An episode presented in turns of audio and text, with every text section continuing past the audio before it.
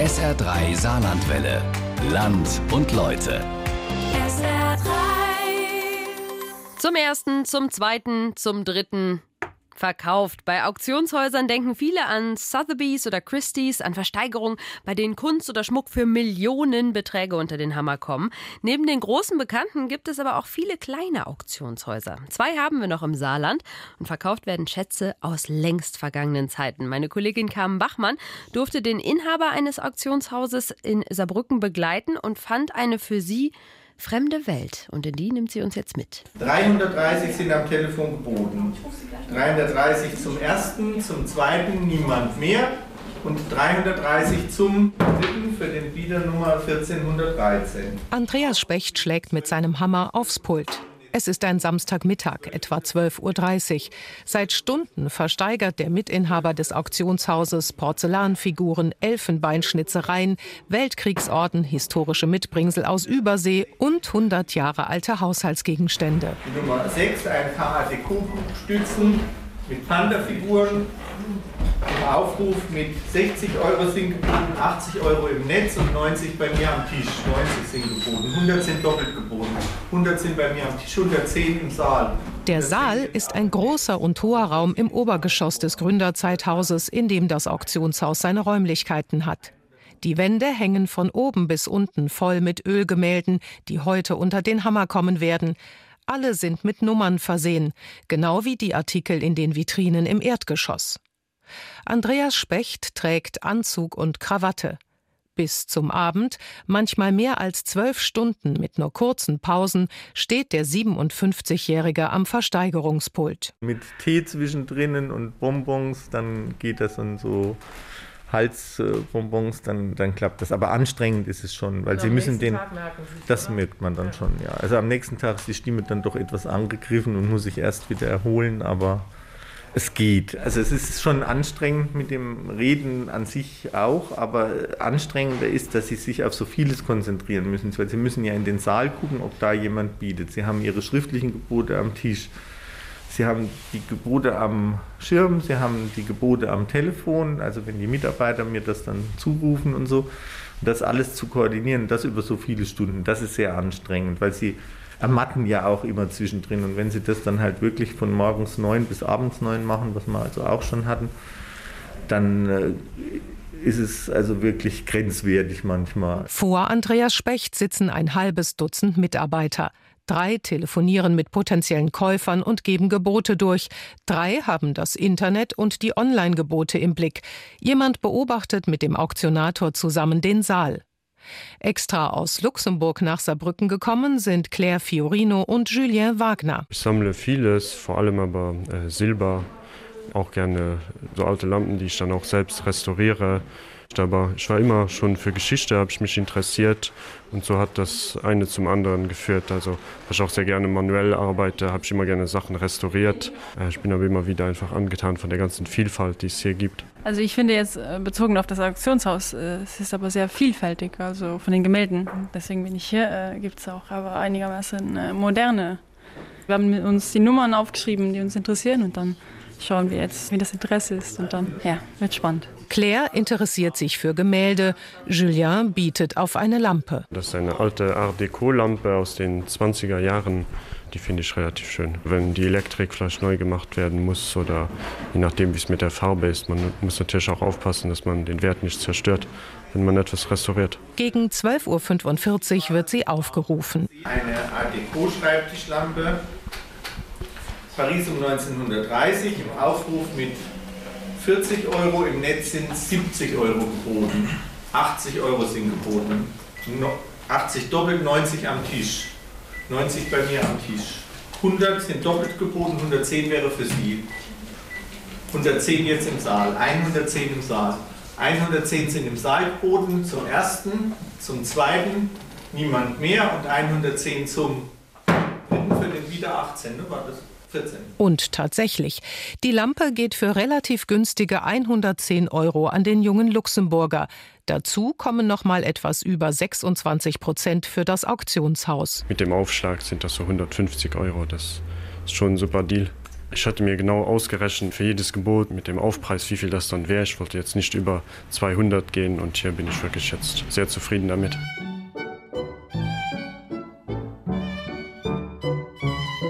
Das Auktionshaus befindet sich seit rund 60 Jahren mitten in der Saarbrücker Innenstadt.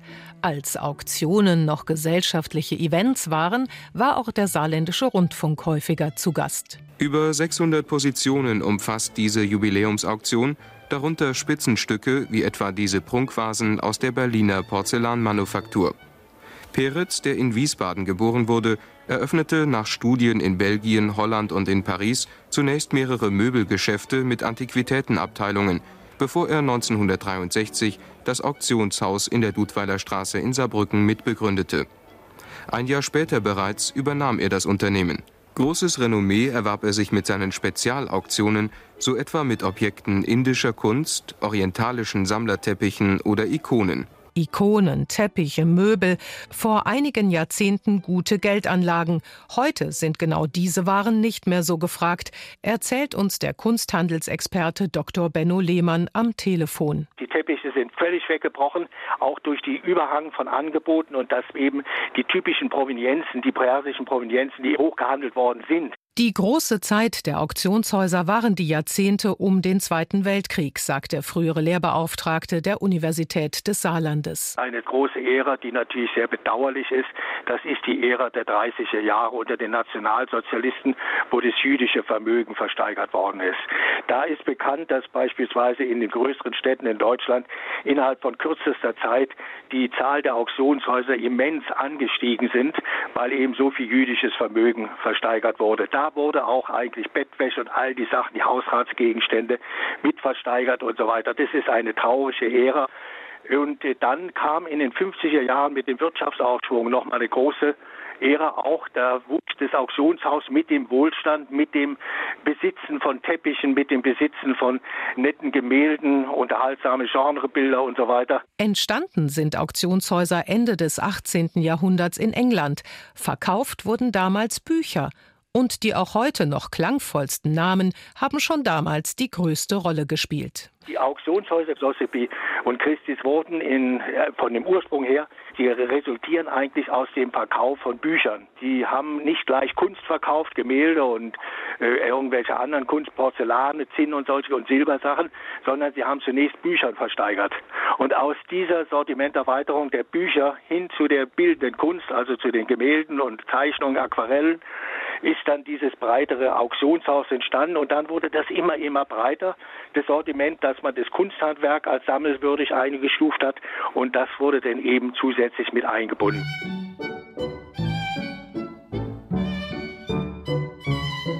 Die Nummer 45, eine kleine Galerie Jugendstilvase mit Windenmotiv, Nancy um 1920 im Aufruf mit 140 Euro sind gehalten und 160 sind geboten. 160 zum ersten, 160 zum zweiten und 160 zum dritten für den Bieter 207. Jugendstilvasen aus Nancy. Mehr als 100 Jahre sind sie alt. Sammler aus Frankreich bieten telefonisch mit. Da kann es schon mal über die 1000-Euro-Grenze gehen. Eine große Dom-Jugendstilvase mit Baum- und Seenlandschaft, Nancy um 1912 im Aufruf mit 1200. 1200 sind jetzt geboten. 1200 zum ersten, 1200 zum zweiten, niemand mehr. Und 1200 zum dritten für den Bieter 1697. Das Auktionshaus Saarbrücken bekommt seine Waren ganz häufig von Haushaltsauflösungen. Oft wird Andreas Specht dann von den Erben bestellt. Willi Bote hat ihn selbst angerufen. Nach dem zu frühen Tod seiner Frau wird der Geschäftsmann seinen Haushalt verkleinern. Botes Eltern und auch er selbst haben lange Jahre in Südamerika gelebt.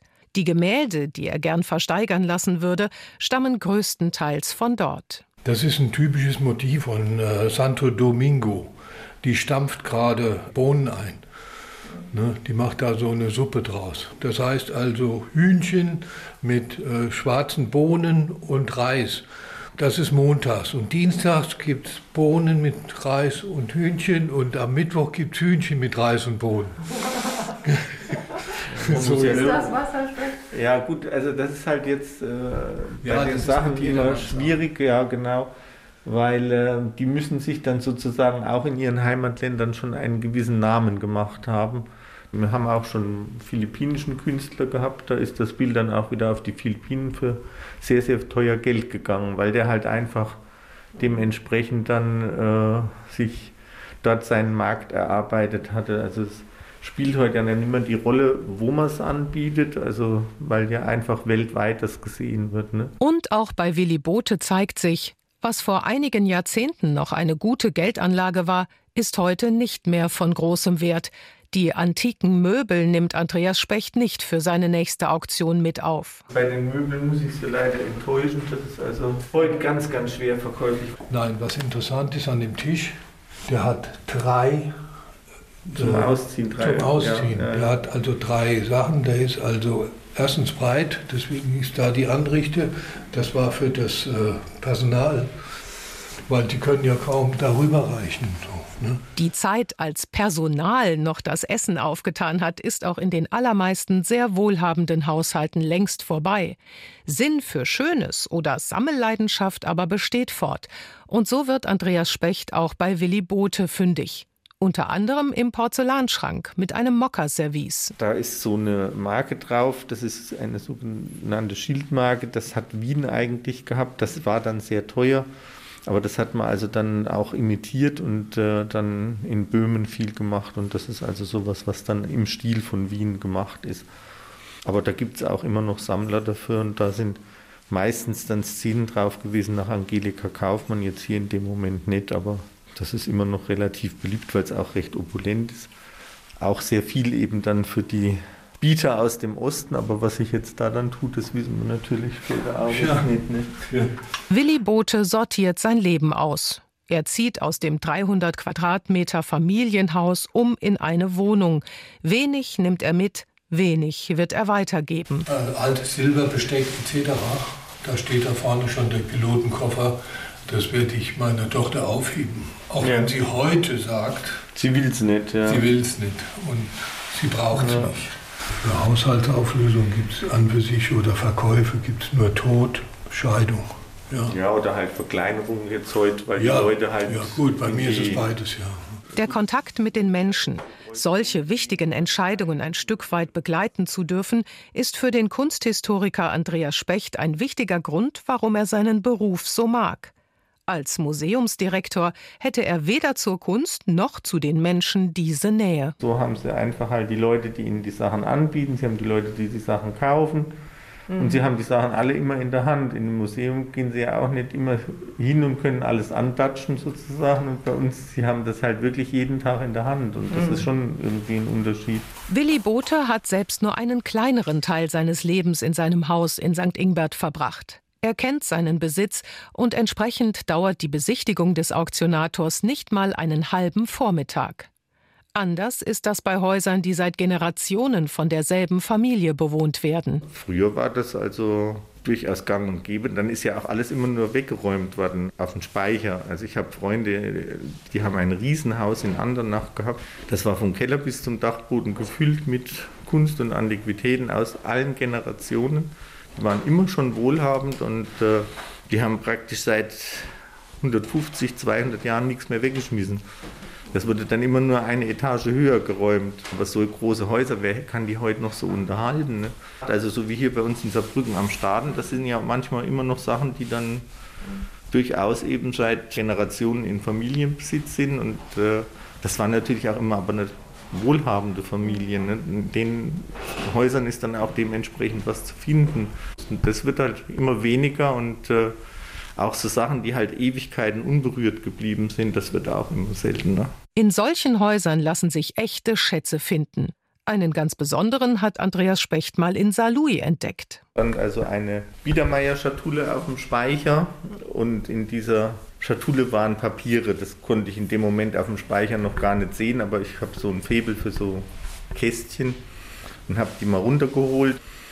Und habe ich gesagt, ja, ich nehme es mal mit, weil ich habe dann so schon angefangen, Dokumente zu sehen aus dem 19. Jahrhundert, wo ich gedacht habe, das könnte interessant sein. Und das waren alles Dokumente von einer Adelsfamilie, die über zig Ecken dann der letzte in Saarlouis gelandet ist, weil er dort sich verheiratet hat mit einer Dame. Und äh, da waren dann ganz interessante Papiere drinnen, nämlich diese ganzen Ernennungsurkunden zu militärischen Rängen im Bayerischen Königsreich. Das war also eine Familie von Madrou, die mussten in der Französischen Revolution fliehen, sind in Bayern gelandet, waren dann im bayerischen Hofdiensten gestanden. Und das war unheimlich detailliert dokumentiert. Da waren also Autographen drinnen, von Ludwig I., Ludwig II., also dem berühmten Bayern-Kini, überhaupt viele historische Persönlichkeiten. Und wir haben da also jede Menge gefunden, dann eben auch versteigert und das hat also eine doch sehr stattliche Summe Geldes gebracht. Wer ersteigert denn sowas? Also viele Sachen sind Gott sei Dank auch in die öffentliche Hand gegangen, da hat das Bayerische Staatsarchiv dann mitgesteigert.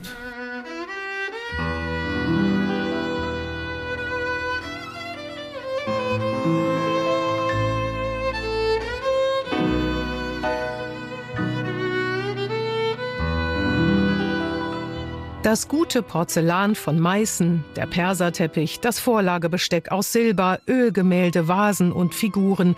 Andreas Specht ist in einem solchen Haushalt aufgewachsen.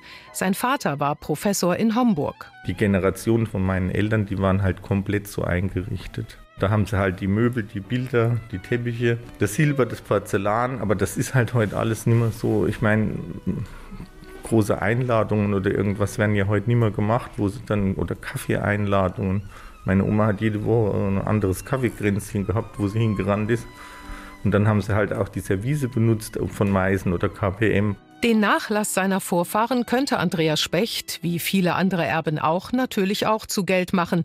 Manches lässt er aber lieber, wie es war. Ich habe selber in der Familie in Starnberg haben wir eine Art Großonkel von mir, der ist im Ersten Weltkrieg verstorben. Der ist also 1918 an der spanischen Grippe gestorben, also nicht im Feld jetzt mhm. tödlich verwundet. Und dann kam aus dem Feld die ganze Regimentskiste, der war Offizier zurück und äh, das hat seine Schwester bekommen und äh, die ist 1989 gestorben und äh, von 1918 bis 1989 war diese Kiste ungeöffnet in der Familie mitgeschleppt worden. Und auch jetzt steht sie immer noch unberührt, weil ein keiner dran geht. Sie bringen es auch nicht fertig. Nee. weil ich habe da sehr an dieser Tante gehangen und ich käme mir da komisch vor, also diese Kiste aufzumachen und jetzt dann die Uniform und die Pickelhaube und was weiß ich zu versteigern. Also bleibt es auf dem Speicher, bis die nächste Generation dann da ist und was die dann macht, das ist dann deren Bier, aber also ich bring's nicht fertig, weil ich aber mit der Tante was verbunden habe. Diesen Onkel Josef habe ich ja natürlich nie kennengelernt. Das Einzige, was ich immer regelmäßig benutze, ist ein silberner Löffel. Das ist eiserne Kreuz drauf, den hat er 1916 geschenkt bekommen. Und den benutze ich ganz profan, um meinen Joghurt und sonstiges zu essen. Die Regimentskiste vom Onkel Josef bleibt also erstmal weiter verschlossen. Dabei erzielen gerade Überbleibsel aus den beiden Weltkriegen bei Auktionen gute Preise.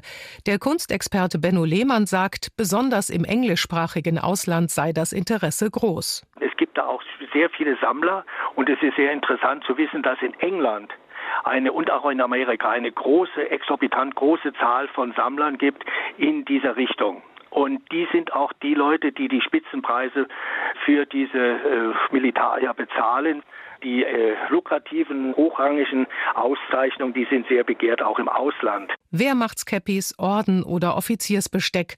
Auch bei Andreas Specht im Auktionshaus Saarbrücken kommen solche Weltkriegsdevotionalien unter den Hammer. Es ist natürlich so, dass man aufpassen muss, dass es nicht irgendwo in Hände gerät, die also da Schindluder mit betreiben. Das kann man natürlich nicht hundertprozentig garantieren, aber alle Antiquariate, Auktionshäuser etc. haben ja das Recht, das zu handeln, aber eben unter der Prämisse, dass es eben zu historischer Arbeit dient. Es ist halt Teil der Geschichte und sagen wir mal auch in jeder Familie eben ein Teil der Geschichte, weil äh, doch im Zweiten Weltkrieg eigentlich in jeder Familie irgendjemand an der Front war. Und insofern ähm, taucht da natürlich auch immer wieder was auf. Was ich halt deprimierend finde, ist halt dann, wenn die Orden oder Sachen so versteigert werden. Das sind alles halt junge Menschen gewesen. Da hätte ich jetzt mittlerweile schon der Vater sein können. Und die sind halt für nichts und wieder nichts gestorben und verheizt worden und gefallen. Und das tut mir dann schon in der Seele weh, auch dass das dann halt so einfach wegkommt. Weil, wie gesagt, für so ein bisschen Blech dann das Leben gelassen zu haben, ist irgendwo für uns heute unvorstellbar.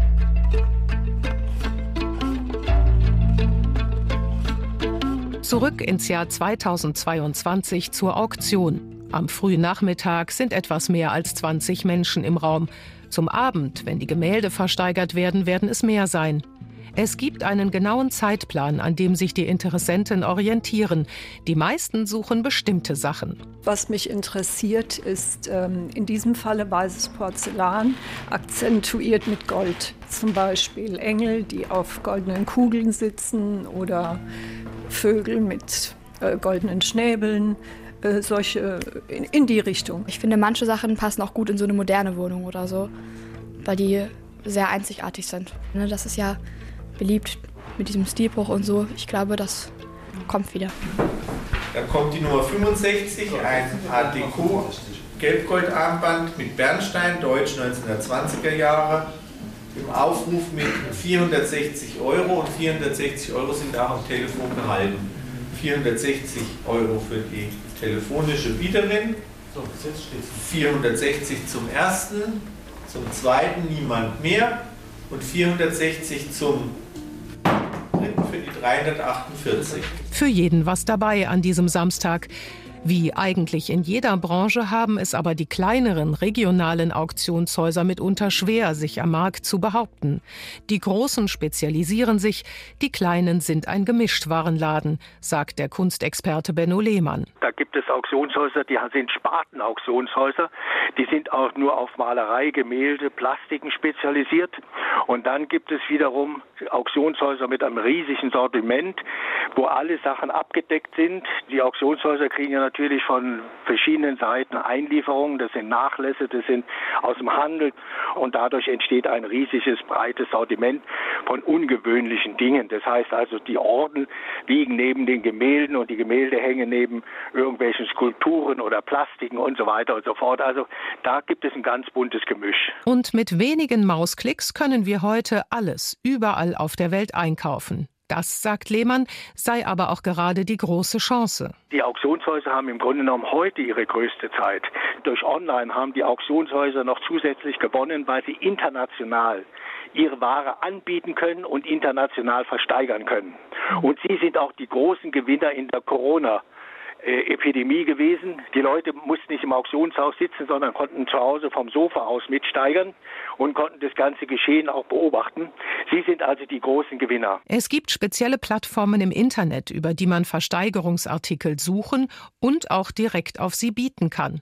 Auch das Auktionshaus Saarbrücken ist über zwei dieser Plattformen gelistet und hat dadurch Interessenten aus der ganzen Welt. Normal ist es so, dass eigentlich mittlerweile sehr viel überhaupt, dadurch, dass ja alles im Netz ist, auch so gefunden wird, weil die Leute geben halt ihre Suchbegriffe ein und dann leuchtet das dann bei denen daheim auf dem Schirm auf, da und da in der Auktion ist das und das. Es ist aus Kairo ein Kunstwerk, der Stier.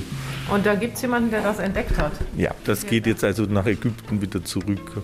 In Ägypten ist der Künstler sehr bekannt in Kairo und äh, der ist auch in Kairo ansässig, der Künstler. Und dort recht teuer und bei uns ist es halt recht günstig. Die Vermarktungswege sind in der Jetztzeit angekommen. Und die Erinnerungsstücke an längst vergangene Zeiten finden auch heute noch ihren Platz in den modernen Wohnungen. Vielleicht nicht mehr in der Fülle, wie es einst war, als geliebte Einzelstücke aber durchaus. Und das ein oder andere Schnäppchen können Sie in den Auktionshäusern auch machen. Zum ersten, zum zweiten niemand mehr und 330 zum dritten für den Bieder Nummer 1413.